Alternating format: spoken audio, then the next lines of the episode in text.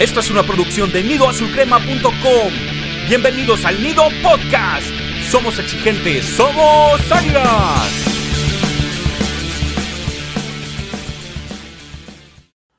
Hola comunidad Azul Crema, gracias por acompañarnos nuevamente en el Nido Podcast, traído a ustedes por sus amigos de nidoazulcrema.com. Como todo club grande, el Club América tiene una historia muy rica en todos los sentidos. Ahora que seguimos en el mes donde celebramos el aniversario del club, quisimos recordar algunas de las frases más recordadas de la historia del Club América y que han trascendido durante los últimos años. Pero antes de pasar estas famosas frases que dejaron huella en la historia del América, quiero presentar las mentes maestras del Nido Azul Crema, Charlie y Slash. ¿Cómo están, chicos? ¿Qué tal, Baster? ¿Qué tal, Slash? Aquí listísimos para este nuevo episodio y creo que les va a gustar igual que el del aniversario. Así es, muchachos, ya saben que jueves es el mejor día de la semana y más para hablar de las águilas que aunque nos han estado fastidiando últimamente, aquí estamos para hablar de lo que más nos apasiona, que son nuestras águilas. Llueve, truene o relampaguee, aquí estaremos hablando de las águilas y si no estamos hablando estaremos escribiendo o publicando en nuestras redes sociales. Ahora sí, vamos a recordar algunas de las frases que marcaron la historia del Club América.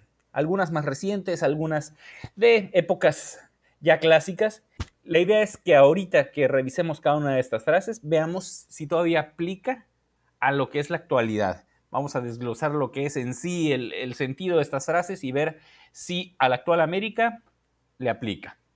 Y pues vamos a empezar con una que tiene mi querido amigo Charlie. Pues bueno, creo que esta es la más importante eh, o, es un momento muy importante en la historia del club.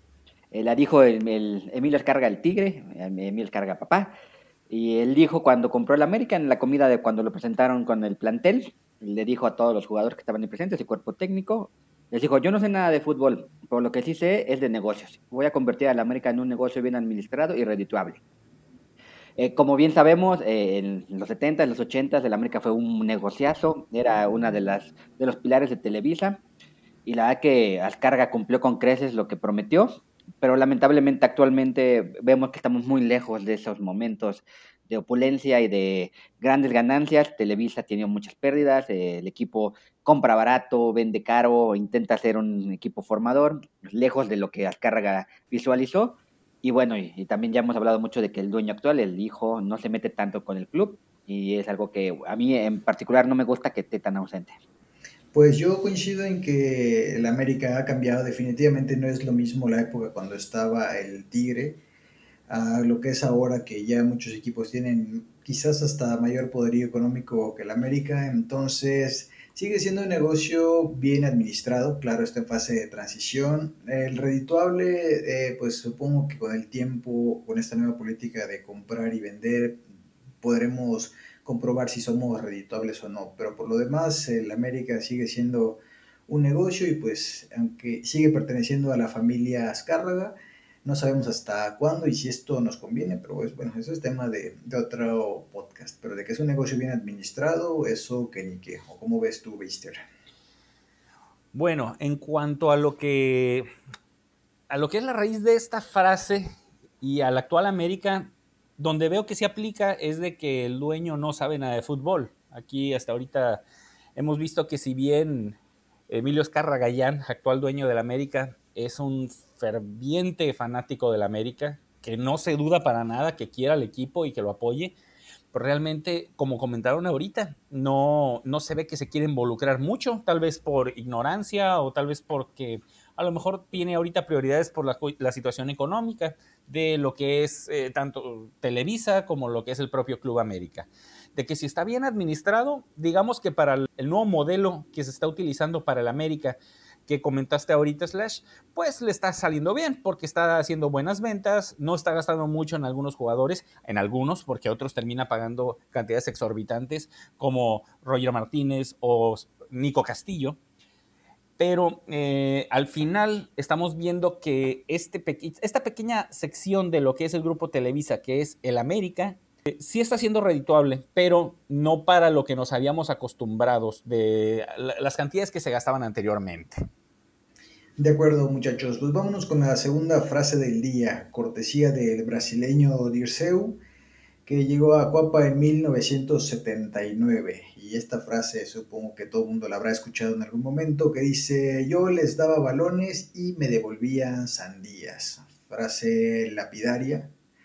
Pero la realidad es que esto sigue pasando, yo creo que en cualquier equipo del mundo que no esté acostumbrado a tener gente talentosa. Normalmente cuando se trae gente eh, y quiero poner el caso de, Jeremy, un tipo que si bien al final terminó con un, mal rendimiento en Cuapa, se, se, veía distinto. Él intentaba pases al espacio, buscaba triangulaciones y el fútbol mexicano no es de ese estilo de juego. Entonces es un poco como que él trataba de dar balones y a él, a Jeremy ni siquiera le devolvían las sandías. Entonces cualquier jugador que venga de una liga donde se practica un fútbol diferente al fútbol mexicano, y por diferente hablo de estilo, pues normalmente va a querer o pretender este, que le regresen balones, pero sí va a sufrir de este tema de las sandías. No sé si alguno de ustedes, dos muchachos, eh, tenga alguna opinión al respecto.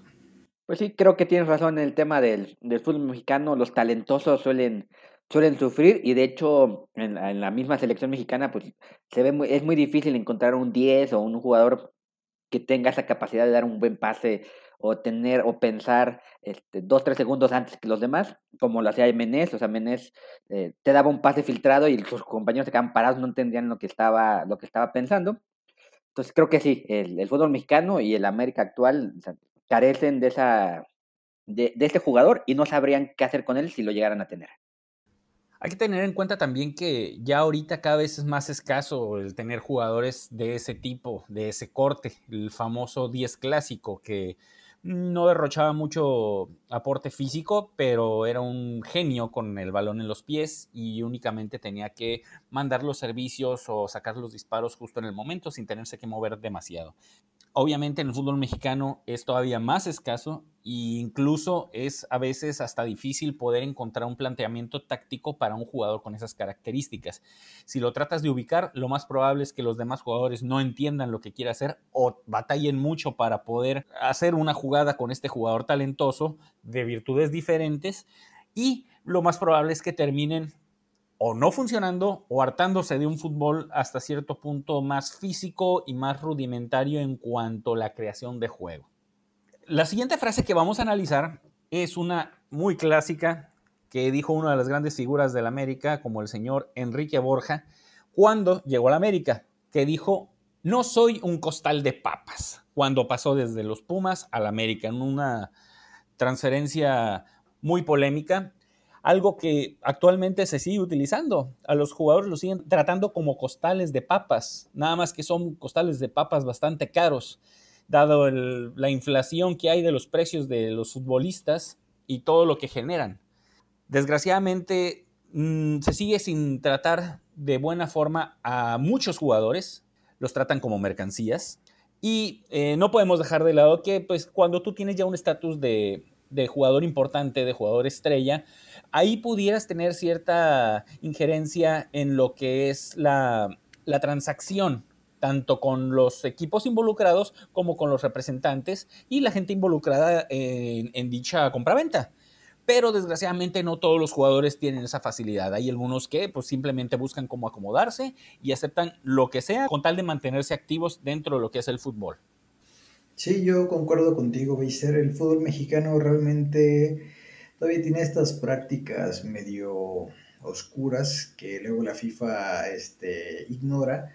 Pero sí, la verdad que en México los jugadores siguen siendo costales de papas, costales caros como bien dices, y eso difícilmente va a cambiar porque finalmente siempre que te vayan a dar un buen contrato, pues aunque no te guste y, y siendo la carrera de un futbolista pues corta, pues se acepta con tal de seguir percibiendo una remuneración económica, así que tristemente sigue aplicando. No sé si en todos los casos, pero me parece que, la gran mayoría sí siguen siendo así. Ya vemos a, por ejemplo, a todos los de Morelia que tuvieron que irse para Mazatlán. O sea, yo no creo que les haya preguntado, simplemente fue o se presentan a Mazatlán o simplemente ya no hay dinero. Entonces, claro que siguen siendo costales de papas. Yo creo que de gran, a gran medida o menor medida este, sigue aplicando. Eh, vemos también, por ejemplo, el caso de Laines, que su papá pues, se metió en la, en la, negociación y muchos jugadores que tienen a sus familiares como sus representantes que tampoco se ve que tengan mucha injerencia en lo que deciden, o algunos jugadores que no se quieren ir de algún equipo, como recuerdo en América, por ejemplo, Samudio creo que no quería salir y salió y lo vendieron, o sea, no, no les preguntan, ¿no? Ya cuando te das cuenta y cuando en México existía el draft era peor, ¿no? Te enterabas un día que ya estabas en otro equipo y ni, ni te preguntaban. Entonces yo creo que sí sigue aplicando y es una tristeza que, que siga pasando y bueno, cambiemos ahora ya radicalmente de tema y vamos a una frase que dijo Cuauhtémoc Blanco en, en el invierno 98, después de un partido contra Atlas, después de que, no sé si recuerdan, que le dio un baile a un jugador que se llamaba Héctor López, un defensa bastante mediocre. Eh, lo que dijo Cuauhtémoc que acabando el partido fue, lo arrastré como lo que es, un gato, lo dejé como un perro. Me gusta demostrar lo que soy dentro de la cancha y no hablar fuera como él. Eh, seguramente este, Héctor López se puso muy gallito antes del juego, Cuauhtémoc Blanco hizo lo que quiso con él, como hacía cuando él quería. Y a lo que vamos con esta frase, que si la analizas, pues es un poco agresiva, pero bueno, este, ahora, si algún jugador se atreviera a decir algo similar, de algún contrario, este, ¿creen ustedes que lo políticamente correcto actual, el mismo club, sus mismos compañeros, la misma liga sancionaría una declaración de esa, de esa, de esa forma? Yo creo que sí. De hecho, fíjense que, si no estoy mal, ya, me recordarán, hace poco salió un reglamento de ética y no sé qué tanto de la federación donde invita a los participantes pues a comportarse de cierta manera. Dicho de otra forma, los invitan a ser políticamente correctos. Entonces, hoy en día, si algún jugador del América hiciera una declaración de este estilo, lo primero es lo primero que pasaría es que sería castigado por el propio club, eh, las redes sociales estarían encima del jugador y terminaría en qué? En una disculpa, una falsa disculpa como siempre hacen. Ya se, acordarán hace no tanto cuando Pizarrito, ese jugador que anda perdido en la MLS, en el último campeonato de ellos eh, nos dedicó una frase, como siempre hasta, hasta en sus campeonatos se acuerdan de nosotros. ¿Y qué pasó finalmente? O sea, él dijo lo que sentía y qué fue lo que pasó. Eh, lo obligaron a, pedir disculpas, que disculpas falsas entonces, hoy día ya no se puede hablar así, ya todo, la, piel es muy delgadita en todo y para todo, así que tristemente eh, prevalece la politiquería correcta. ¿Cómo ves tú, Beister? Así es, eh, la sociedad se ha llevado a transformarse de esta forma. Ya no se tiene la misma libertad de expresión, eh, hasta cierto punto buscando evitar problemas entre personas, porque como dicen ustedes, ahorita ya la gente se, se ofende de todo, todo lo toma mal, todo lo toma personal, aunque no vaya dirigido a ellos. En este caso, personas que les gustaba hablar de frente y hacer críticas directas y sagaces en contra de sus contrarios, como en este caso Cuauhtémoc Blanco, y como muchos jugadores los, lo hacían durante los años 80 y 90, ahorita es muy complicado que se dé, ya que como se ha comentado, la sociedad ha cambiado y por ende el fútbol ha cambiado y por ende los clubes y las políticas de los mismos han cambiado. Ya no quieren meterse en problemas, no quieren que los anden censurando o que les anden llamando la atención, tanto que una federación le llame la atención a algún equipo y por lo mismo eh, se vienen lo que son las sanciones internas que están comentando para tratar de evitar ese tipo de declaraciones que ahorita son ya tan polémicas y cada vez más escasas. Antes de continuar con la siguiente frase, vamos a escuchar información de nuestras redes sociales. No olvides visitar nuestras redes sociales. Estamos en Twitter como arroba azul crema y en Facebook como nidoazulcrema.com. De igual forma, escucha todos los episodios del Nido Podcast en las plataformas autorizadas como Spotify, Google Podcast, Apple Podcast y Anchor. Encuentra toda la información en nidoazulcrema.com diagonal podcast. Somos exigentes, somos águilas. Estamos de regreso, comunidad azul crema. Y para esto vamos a mencionar una frase que fue bastante polémica hace aproximadamente 9, 10 años de una persona que no es tan bien recordada últimamente como lo es el pleititos Ángel Reina. Y con esa famosa frase de tenemos un capitán de agua y una defensa de plástico, cuando después de haber perdido un clásico de clásicos contra Guadalajara, en este caso creo que no hay lugar a dudas que sigue aplicando por completo. En este caso tenemos una defensa ni siquiera de plástico, creo que tenemos una defensa de plastilina. Entre que no, no tenemos a los más virtuosos en, esta, en este plantel y tenemos una defensa muy frágil, la mitad de la defensa está lastimada, los que están los acomodan en otra posición y pues es nuestro punto más débil y lo ha sido desde hace varios torneos ya. Pues sí, Beister, yo estoy completamente de acuerdo que, la frase tiene validez, pero en lo que no estoy de acuerdo es que este tipo de frases se digan contra tus compañeros. Bien dicen por ahí, la ropa sucia se lava en casa y reina al externar esto, pues la verdad que quedó mal parado y pues yo recomiendo a todos los jugadores que escuchen este humilde podcast que las cosas internas se manejen ahí y no estarlas ventilando. Hay que, en algunas cosas sí hay que ser políticamente correcto. ¿O cómo ves tú, Baster? Bueno, en este caso no es tanto que esté bien o esté mal que la haya dicho públicamente, obviamente que estuvo muy mal, tanto que pues eso repercutió en que lo terminaran sacando del plantel poco tiempo después, pero sigue aplicando porque pues tenemos una defensa que está completamente desastrosa y muy frágil. Sí, no, de acuerdo en que la defensa es de plástico y, y uno de los capitanes por Aguilar es agua, pero bueno, este, creo que, que lo importante de esta frase, más allá de que siga aplicando tristemente casi una década después, es lo que dice Slash, ¿no? ya también lo hemos comentado en otros episodios, que ya muchos rumores y muchos descontentos se empieza a ver en Cuapa. Entonces tiene que contener, ¿no? O sea, la ropa sucia se lava en casa y eso es muy importante y no debe de trascender más chismes ni más declaraciones de este tipo que no, que no, o sea, no deben suceder en, en, un equipo de primera división. Ya si se quieren partir la cara en el vestidor, pues adelante, ¿no? Pero frente a las cámaras, ahí sí aplica la de todos somos amigos y vamos adelante, ¿no? Entonces creo que sí, este, aplica en, esos dos sentidos, en que sí, la, la defensa es una basura y sí hay que guardar este, las, la compostura y lo que se tenga que hablar pues, eh, dentro de Cuapa. Correcto, muchachos. Y vamos con, con la frase número 6, una de mis frases favoritas, la que es, una de las pocas frases que realmente me quedó por mucho tiempo en la cabeza, porque en ese momento yo no comprendía que don Manolo Lapuente en el 2002 era un visionario, un visionario absoluto, que nos contó la, la frase esta maravillosa de que si quieren espectáculo, vayan al circo. Porque vamos a intentar hacer cuentas, muchachos Después del 2002, equipos espectaculares del América, el del 2005 y en mayor o menor medida el del 2013. O sea que del 2002 al 2020, en 18 años hemos tenido apenas dos planteles decentes. O sea que el espectáculo ha brillado por su ausencia y si le hubiéramos hecho caso a Don Manolo, estaríamos este, viendo mejores espectáculos en el circo. Así que esa frase es más válida que nunca y sobre todo con esta segunda etapa de Herrera donde no jugamos a nada, pues habrá que irse comprando unos boletos para el circo, ¿sí o no, muchachos? Escuché bien, dijiste 2013, campeonato de Miguel Herrera. Así es, eso dijo. Equipo espectacular. Eso dijo. Ok, quedó grabado, ok, no lo puedo creer, ya quedó grabado y bueno, así. A ver si no te has ahí algunos fans que sueñan mucho, pero bueno, este, ya lo dijiste y quedó grabado.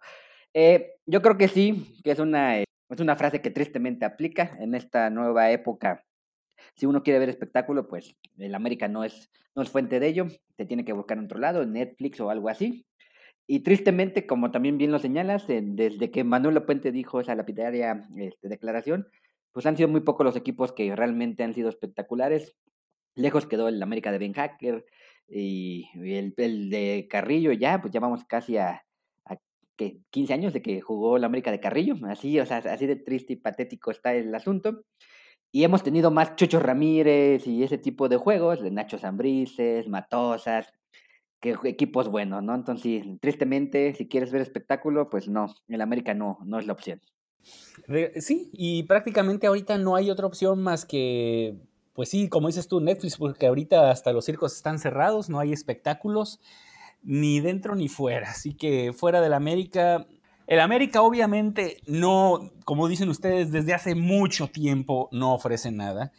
Slash mencionó 2013, no lo pondría como espectacular, pero digamos que era hasta cierto punto algo entretenido, pero lejos de lo que llegaba, llegó a ser el América realmente espectacular, que aunque no le guste a Slash, pues el, el, América de los 80 era muy espectacular, el América de Ben Hacker era muy espectacular, el de Carrillo no tanto, pero seguía siendo divertido verlo. Y ahorita nos vamos a tener que quedar con un América lleno de austeridad, un América insípido y que pues no podemos esperar más con el actual entrenador que tenemos, con los jugadores tan fríos que tenemos y pues no sé, el hecho de que haya tantos lesionados que ya no se quieran atrever a hacer nada precisamente para, con miedo a que se puedan lastimar, pues eso garantiza que el espectáculo va a seguir lejos de Coapa. Yo solo quiero hacer un pequeño paréntesis, muchachos, porque ahorita que volvimos a repasar de 2002 a 2020, la América ha sido muy poco espectacular. Entonces yo no entiendo de dónde sale esto de que la América debe ser espectacular por su historia. O sea, estamos de acuerdo que de 2002 a 2020 forma parte de nuestra historia. O sea, son casi 20 años donde hemos jugado muy poquito a ser espectaculares. Entonces dejemos, por favor, de promover la mentira de que el América es un equipo espectacular. No, tuvo una década espectacular, pero a lo largo de su historia no ha sido un equipo espectacular. Así que, ¿No te gustaría que fuera espectacular, Slash? Por supuesto, de hecho... Entonces hay que exigirlo. Si hubieras leído mis notas, Beister, sabrías que en todas he puesto que estoy con mi sombrerito en mano pidiendo cinco pesos de fútbol cada partido porque realmente el América no transmite nada. Entonces, dejemos la farsa de que somos espectaculares. Ojalá lo seamos, pero no lo somos. Pero no dejes de pedirlo entonces, porque si no lo pides menos te lo van a dar. Acuérdate, una sabia frase que dice, quéjate, quéjate, hasta que todos tus sueños se vuelvan realidad. En Los Simpson lo dijeron. No, me gusta más la nuestra, Mister. Somos exigentes, somos águilas. Esa está más bonita. Esa es bella, bella, bella. Pues sí, hay que, hay que exigir. Venga. Hay que exigir y es muy triste que, que nos acordemos más de los lentos. Pero bueno, este, ahora pasemos ya a una frase un poquito más más este, positivas, de esas que nos, nos, nos hacían sentir orgullosos hace muchos años, que es la que dijo en algún momento José Antonio Roca, eh, cuando iba a enfrentar a las Chivas, que les dijo, los enanos nunca crecen, y luego fue y les ganó 5-2, ¿no?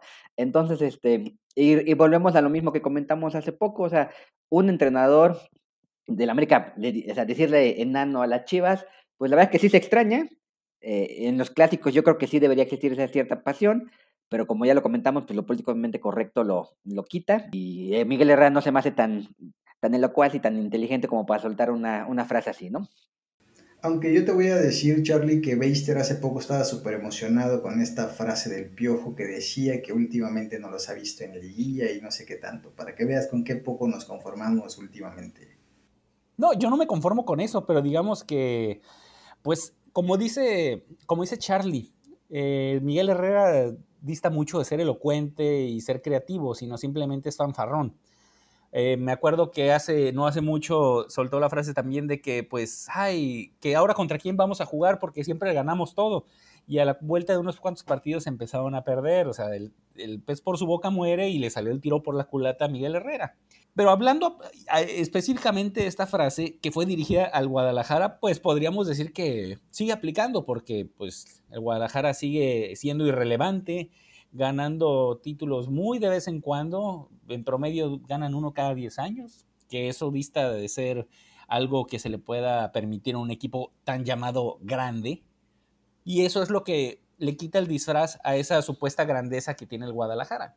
Sigue siendo un equipo enano que a lo mejor tiene pies muy grandes, que fueron ese, eh, que esos pies es el tan llamado campeonísimo de los años 60, pero fuera de eso tiene un cuerpo muy, muy, muy bajito y pues que prácticamente no podrá seguir creciendo al nivel de lo que fue aquella generación destacada que tuvieron. Sí, por supuesto, o sea, ellos nunca han crecido, viven de su falso patriotismo, de sus trofeos de fierro viejo y como no quiero seguir hablando de ellos, vamos con la 8, mi querido Beister. Pues desgraciadamente, Slash, no vamos a poder alejarnos del todo de las chivas porque hay que debemos de recordar una frase que no hace mucho tiempo dijo el capitán Furia Alfredo Tena, que dijo que cuando él fue jugador del América, la única cosa que celebraban las Chivas era su cumpleaños. Y es que realmente, pues el América los vapuleaba eh, tanto futbolística como físicamente, porque pues cuántas broncas no hubo en aquellas épocas. Y en este caso, pues como comentamos hace un momento, al igual que cuando se dice que los enanos no crecen, pues en este caso, por lo mismo, las Chivas eh, no tienen mucho que festejar últimamente, salvo que uno que otro campeonato, una copa tal vez por ahí cada cinco años, una Conca Champions cada 20 años y un título de liga cada 10 años. O sea, hasta los cumpleaños se festejan más seguidos, pues eso por lo menos tienes uno al año y, los, las chivas no, ni siquiera eso pueden hacer. Así que sigue estando completamente vigente esta frase y esperemos que ni siquiera tengan humor las chivas para festejar sus propios cumpleaños. Pues sí, totalmente de acuerdo. Celebran su, ganarle al Atlas, pues, este Atlas del 2020 que es una vergüenza, pues bueno, allá ellos, y bien lo dijo el capitán Furia, cuando él era jugador, pues sí, esos equipos de Chivas pues padecían al América, eh, no importaba si era liguilla, si era torneo este, amistoso, si era partido de liga, siempre se le ganaba al, equipo de Guadalajara. Y creo que sí, es importante eh, y es de las cosas que se le ha valorado eh, en cierta medida a Miguel Herrera, ese, esa supremacía en esos partidos, que tristemente ha ido un poquito a la, baja. Pero sí, siempre se ha divertido ver a las chivas arrastrarse en el piso. Y como dijo Slash, eh, creo que México es el único país en el mundo donde al equipo que juega con eh, 11 mexicanos, eh, o bueno, 11 del, del, lugar de donde están jugando, le echan tanta tantas porras, ¿no? Porque en España hay equipos que tienen puros vascos o puros de ciertas localidades y no pasa nada con ellos, nomás, ah, bueno, perfecto, ¿no? Bien por ti. Aquí en México, bueno, parece que es fiesta nacional y eh, hay que adularlos por eso. Sí, adular la xenofobia, ¿no? Exactamente. Y quiero que sepa la gente que el productor de este show va a ser despedido, demasiadas cosas de las chivas, así que americanista de, de tiempo completo. Y pues bien, efectivamente lo único que celebran ahí de, de, ese lado del país es su cumpleaños y como dice buen Beister, que, que, ni eso porque están tan mal que, que no les da ni, que, ni ganas de, celebrarlo. Así que vamos a hablar de, de, nuestro querido América. Vámonos con la frase número 9 y penúltima de este top. Y es de eh, Carlos Reynoso, chileno, pues, ¿qué podemos decir de del maestro, el, el, segundo mejor jugador en la historia del América. Que sepa la gente que me están mirando feo mis compañeros, pero para mí es el segundo. Y dijo así. No, yo sé que todos sabemos y coincidimos que es Luis Roberto Alvesague, pero sí, sigue, es el primero. Adelante. Sueñas, Beister. El caso es que don Reynoso dijo que se enamoró de una mexicana y se enamoró del Club América. Y bueno, muchachos, más allá de que haya alguna mexicana o no involucrada ¿Creen ustedes que la América todavía causa cierto enamoramiento? Y les voy a ser sincero, no lo creo. El último jugador que mencionó algo como que quería triunfar en América, que quería hacer historia aquí, fue alguien que pasó de noche, se acordarán del rifle Andrade, que lo que él dijo, quiero ser como Cuauhtémoc, quiero heredar esas glorias. Yo no he escuchado a ningún otro jugador en los últimos 10, 15 años en decir algo similar y que si bien al rifle no le fue bien, me parece que tal vez fue el último que tal vez sí le atraía lo que representaba el América. Del resto hemos sido trampolines para ir Europa, así que el América yo creo que no enamora, enamoran los billetes verdes que paga el América, pero la institución, el club como tal, no sé si porque estamos atados a CONCACAF y nuestros torneos internacionales son un chiste, pero la verdad que aquí solo enamora nuestro dinerito. Es un tema un poco este, complicado, ya lo hemos comentado en otros episodios, igual no, con, no a tanto detalle, pero sí lo hemos mencionado de esos jugadores estilo Reinaldo Navia, ¿no? Que estuvieron 3, 4 años en el equipo y ahorita son del equipo de leyendas, ¿no? Y se la pasan tuiteando que aman al América y jugadores así, eh, Sánchez Chacuta hace poco también cuando fue el aniversario escribió que era el equipo de su vida, cuando, eh, cuando se fue a Pachuca habló pestes del equipo. Eh, otro ejemplo aquí de que muchos lo lloran, eh, Marchesín, que dice que se enamoró del América, pero bueno, que está en Portugal muy a gusto, ¿no? Entonces sí, yo creo que ya en, este, en estos momentos es muy difícil que un jugador eh, llegue a tener el cariño que sintió Reynoso, que sintió Tena o, o Sague, o el mismo Cuauhtémoc Blanco o esos, esos jugadores de aquella generación, Villa, Lara, que todavía este, demostraban ese cariño, ahora es muy difícil verlo, ¿no? Hasta el mismo, mismo Ochoa a veces eh, se le puede decir, bueno, este, sí querías mucho América, pero estuviste 8 o 10 años fuera, ¿no? Entonces, eh, es muy difícil realmente volver a ver ese cariño. Y como bien dices, yo creo que enamora el dinero, enamora la fama y enamora estar en un equipo que puede ser un trampolín, ¿no? Bueno, también nada más que hay que segmentar esta situación del enamoramiento. Si estamos hablando de, la, de los jugadores, sí, es muy complicado ahorita. Tanto los que llegan y que la intención, o lo que antes pasaba que se enamoraban del equipo, y los jugadores de fuerzas básicas, que también ellos, lo que ahorita se está viendo es que también nada más están utilizando a la América como un trampolín, que no discuto que haya un cariño, un respeto por el club, pero si realmente estuvieran enamorados del equipo, no tendrían la necesidad de irse a buscar otros horizontes en el fútbol europeo o en algún otro equipo. Porque, pues bueno, si nos vamos a, cuestiones estadísticas y cuestiones económicas, creo que el América es de los equipos que mejor paga en el fútbol mexicano y el fútbol mexicano es muy bien pagado. Este, creo que después de la MLS es la liga que mejor paga en todo el continente. Así que pues a lo mejor en búsqueda de destacar a nivel internacional y tal vez por una mejor posición económica, pues sí, se les hace muy fácil y ese realmente pues ese amor es efímero y no dura. Pero en contraparte, la otra parte que yo estaba dividiendo es a la afición, no debemos de, dejarla de lado. La afición también es volátil, desgraciadamente. Ahorita hay mucha menos paciencia, aunque Slash me vea con cara rara. Pero la afición, a pesar de todo, a pesar de las derrotas, a pesar de estar jugando mal, aquí seguimos amando al equipo y pues eso es el amor verdadero. Ok, bueno, este, antes de pasar a la, a la última eh, frase del día de hoy, no entiendo cómo Reynoso es el segundo mejor jugador de, la América si Russo Brailovsky y Cristóbal Ortega son el 1 y el 2. Entonces no entiendo cómo, cómo va a ser eso posible, pero bueno, no me cuadran las matemáticas aquí del nido. Y bueno, la última frase es una frase que se le atribuye a Ascar Gallán. Honestamente yo no se la he escuchado, pero cuando se presentó el uniforme de la Apertura 2010, en el cuello venía la frase, esta camiseta se defiende con la vida. Y cuando presentaron el, en aquel momento el informe, Michelle Bauer eh, dijo que esa frase se la dijo Ascar Gallán a los jugadores y acababa de pasar en unos meses atrás lo de Cabañas. Entonces como que se juntó esa vibra de, que Cabañas había logrado salir de, lo que le sucedió y esa frase se puso en la playera y eh, hasta ahorita, si no me equivoco, ha estado constante en el uniforme.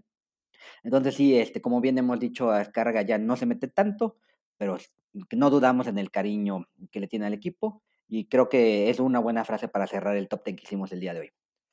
Bueno, aquí yo, eh, yo creo que la idea es buena y el sentimiento que, que genera esa frase debería ser auténtico. Va ligado con la frase que dijimos este, anteriormente el amor es efímero eh, actualmente los futbolistas del América y si de por sí no tienes amor por la camiseta, pues es poco viable que la vayas a defender con la vida. Así que esto se convierte en un círculo vicioso. Dilo bien, este, Roger Martínez. Dilo bien, dilo bien, Roger Martínez, con todas sus palabras. No, pero es que, es que jugadores como Roger Martínez ni siquiera tienen corazón, así que no tendría caso este, mencionarlos en esto. Y pues su vida pues, es completamente fría y sin sentido como esos argentinos, pechos fríos. Eh.